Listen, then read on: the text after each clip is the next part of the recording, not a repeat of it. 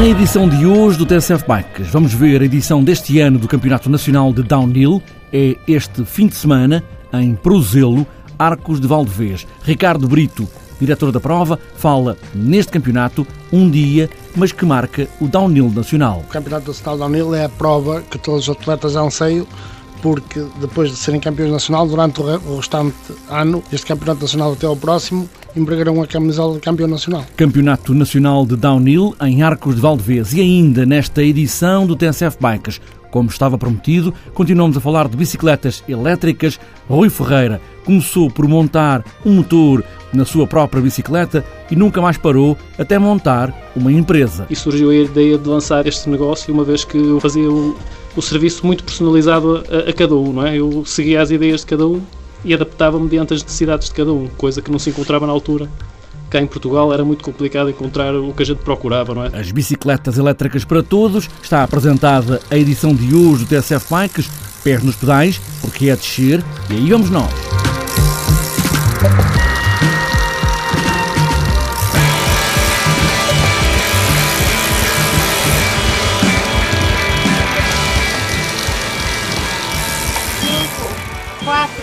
3, 2, 1, larga! Este domingo vamos conhecer o novo campeão nacional de downhill. Tudo começa na sexta-feira, ao fim da tarde, na pista de Prozelo, em Arcos de Valdevez. Ricardo Brito, diretor da prova, fala neste campeonato de um só dia como o lugar onde todos querem estar e também começa tudo na sexta-feira. Na tarde de sexta-feira serão recebidas as equipas e toda a preparação do parque de equipas, toda a preparação das bicicletas, farão uma visita à pista, mas a pé. Durante o sábado, eh, a partir das 9 horas, começarão os treinos oficiais, ou seja, todos os atletas, durante o da parte da manhã até às 13 horas, todos em conjunto. A partir das 14 até às 8 já treinarão por blocos, ou seja, cada categoria terá um tempo para treinar sozinho, ou seja, eh, elites treinam durante um tempo, femininos durante outro tempo, júniores durante outro tempo e depois fora até terminarem os treinos às 18 horas. Fala-me um pouco desta pista de Prozelo em Arco de Valdevez, como é que é a pista? É assim, nós eh, já organizamos provas a nível regional há 18 anos, já organizamos uma Taça Portugal entretanto, é uma pista, não é muito difícil, podemos dizer, não é das mais difíceis a nível nacional, mas é uma pista rápida e uma pista que os pilotos gostam para hum, ganhar muita velocidade e é bastante divertida. E como é que está, digamos que, o ranking para este ano em relação aos atletas? Quem é que está na linha da frente para ganhar? É assim, eh, na linha da frente estará porventura o Emanuel Pombo, que já está em primeiro na Taça de Portugal. Nas, nas duas provas que houve da Taça de Portugal foram ganhas por Emanuel Pombo. No entanto, como é uma prova única e o fator sorte às vezes também ajuda neste tipo de provas, o Vasco Vica é o atual campeão nacional em título temos também o Pardal e haverá um ou outro atleta que se intrometerão na, na, discussão da, da prova. E em relação ao público, como é que o público se vai dispor ao longo da pista? Eh, temos duas, três zonas de espetáculo, são de fácil acesso. Uma delas é o famoso Road Up da nossa pista, que é um salto por cima do estradão onde os atletas fazem a subida e depois terá uma zona ou outra assinalada como zona espetáculo. Depois, claro, o, o, público habituado a este tipo de eventos vai procurando pela pista acima, a pé, maioritariamente, vai procurando locais que, que de, de melhor visibilidade neste caso.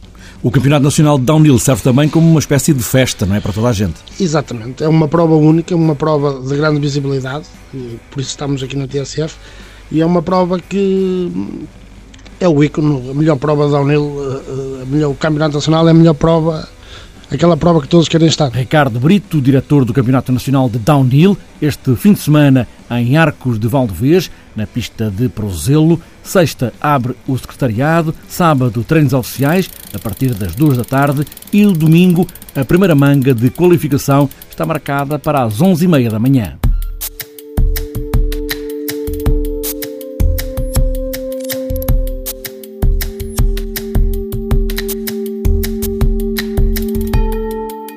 Falámos na vontade de algumas pessoas terem um motor na bicicleta para ajudar a pedalar, para não terem muito esforço e sem perder também aquele vento na cara das viagens de bicicleta. Rui Ferreira começou por montar um motor de bicicleta na bicicleta do BTT, depois alargou a montagem para os amigos e foi montando motores até montar a sua própria empresa e é agora o negócio da Sanel Kit. A ideia surgiu mesmo na necessidade que eu tive na altura de adquirir também um veículo eh, alternativo ao automóvel. Pronto, em 2010, 2011 foi quando eu eletrifiquei a primeira vez a minha própria bicicleta, porque eu não queria estar a adquirir motas nem nada disso, não queria veículos poluidores. E então uh, procurei utilizar a minha bicicleta no dia a dia, mas pronto, chegar a um serviço já suado, cansado, era muito complicado. Então fiz a primeira adaptação na minha. Entretanto, daí surgiu a ideia, uma vez que montei também para colegas meus, e surgiu a ideia de lançar este negócio, uma vez que eu fazia o, o serviço muito personalizado a, a, cada um, não é? Eu seguia as ideias de cada um e adaptava-me diante das necessidades de cada um, coisa que não se encontrava na altura. Cá em Portugal era muito complicado encontrar o que a gente procurava, não é? Pronto, mandei vir tudo de fora, e fiz a adaptação primeiro na minha bicicleta, precisamente para me deslocar na cidade sem esforço, uh, poder aproveitar mais à vontade a liberdade de circular a bicicleta na cidade, sem ter o, o cansaço e chegar suado aos serviços, etc. E tal. Pronto, começou mesmo por aí, pela montagem da minha própria bicicleta, que ainda hoje em dia uso, ando sempre com ela, mesmo na carrinha, ando sempre com a bicicleta. Se for preciso, para o carro em algum lado, levo a bicicleta para me deslocar da cidade, principalmente precisamente para ter essa liberdade e ser um meio muito mais rápido de deslocação para além de promover a saúde e o bem-estar da própria pessoa, é muito agradável andar de bicicleta. Uh, e pronto, e a gente livra-se muito facilmente do trânsito na cidade, para aquelas locações diárias é o ideal. Os motores uh, adaptam-se a qualquer bicicleta? Sim, temos disponíveis vários tipos de sistemas que são adaptáveis a qualquer bicicleta. Praticamente todas as bicicletas nós conseguimos converter. Pronto, tirando um ou outro modelo que, que seja um bocado mais complexo, mas uh, fazemos adaptação se for necessário.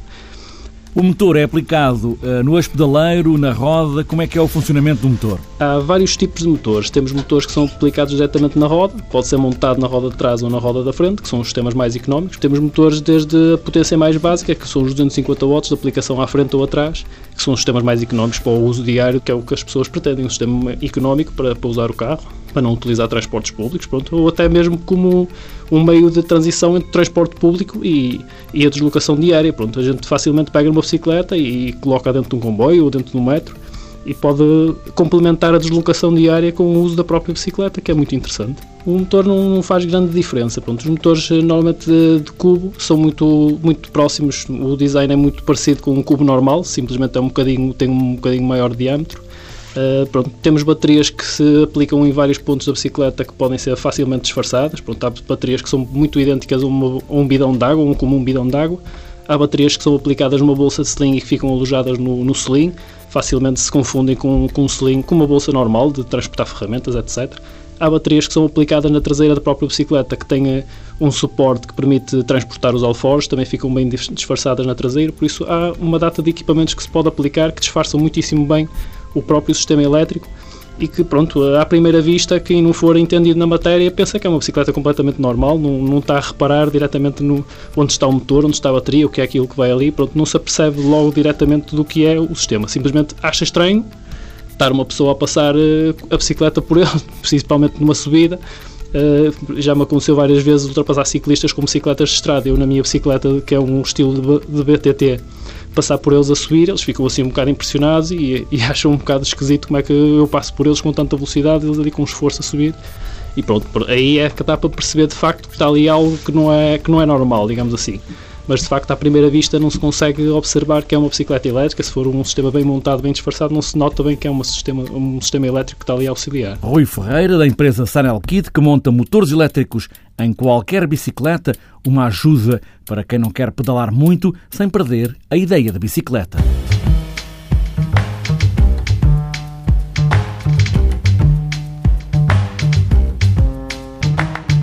Antes de fechar esta edição do TSF Bikes, falta ainda olharmos a agenda para os próximos dias. Este fim de semana, como já ouvimos, o Minho vai ser o melhor sítio para o ciclismo, com o Campeonato Nacional de Downhill, de sexta a domingo, e também de sexta a domingo, em Braga, há os Campeonatos Nacionais de Estrada para Elite e Sub-23. O primeiro dos grandes duelos esperados para este fim de semana vai ser no contrarrelógio de Elite. Nelson Oliveira, da Movistar, em preparação para a volta à França, vai tentar revalidar o título. Na roda seguem Rafael Reis, do W52 Futebol Clube do Porto, que quer surpreender e conquistar conquistar o primeiro título na categoria de elite e há também José Mendes, do Bora Argon 18, terceiro ano passado, mas que pode chegar agora na frente. A festa de ciclismo no Minho começa sexta-feira, feriado de São João, em muitos conselhos do país, mas em Guimarães é a data em que se marca o Dia 1 de Portugal. Pelo oitavo ano, Guimarães recebe o passeio Dia 1 de Portugal, onde estão todos convidados, mas é preciso uma inscrição gratuita na página da Associação de Ciclismo do Minho. Uma volta de bicicleta com algumas figuras do ciclismo, por exemplo, Tiago Machado, Delmino Pereira, que é o presidente da Federação Portuguesa de Ciclismo, e também Cândido Barbosa.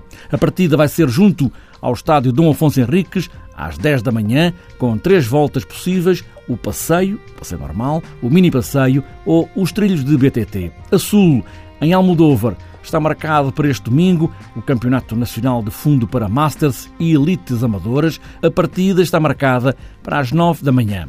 Para outras voltas e para sábado há apenas o XCO Sol Mar e Rio no Canidelo, em Vila Nova de Gaia. E para domingo está marcado o sexto passeio Grupo Desportivo Casa Carvalho, em Lessa da Palmeira, em Matosinhos. Também para domingo, passeio volta ao Conselho de Azambuja, Circuito de São Pedro, em Macedo Cavaleiros. Ainda o 14 Encontro Juvenil de Milharado, em Mafra. Também para domingo, passeio do cicloturismo à freguesia de Caxarias, em Orém, Taça Regional de Estrada no Aeródromo da Maia, primeiro XCO de Boticas, ainda para domingo, 16º BTT Gondar Jovem em Guimarães e para fechar a agenda e para fechar domingo, Campeonato Regional de XCO, Quinta de São Lourenço, nos Açores.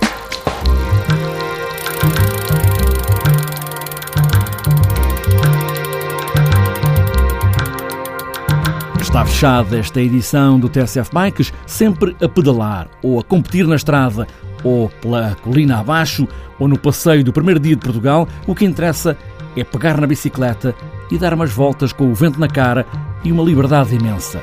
E boas voltas.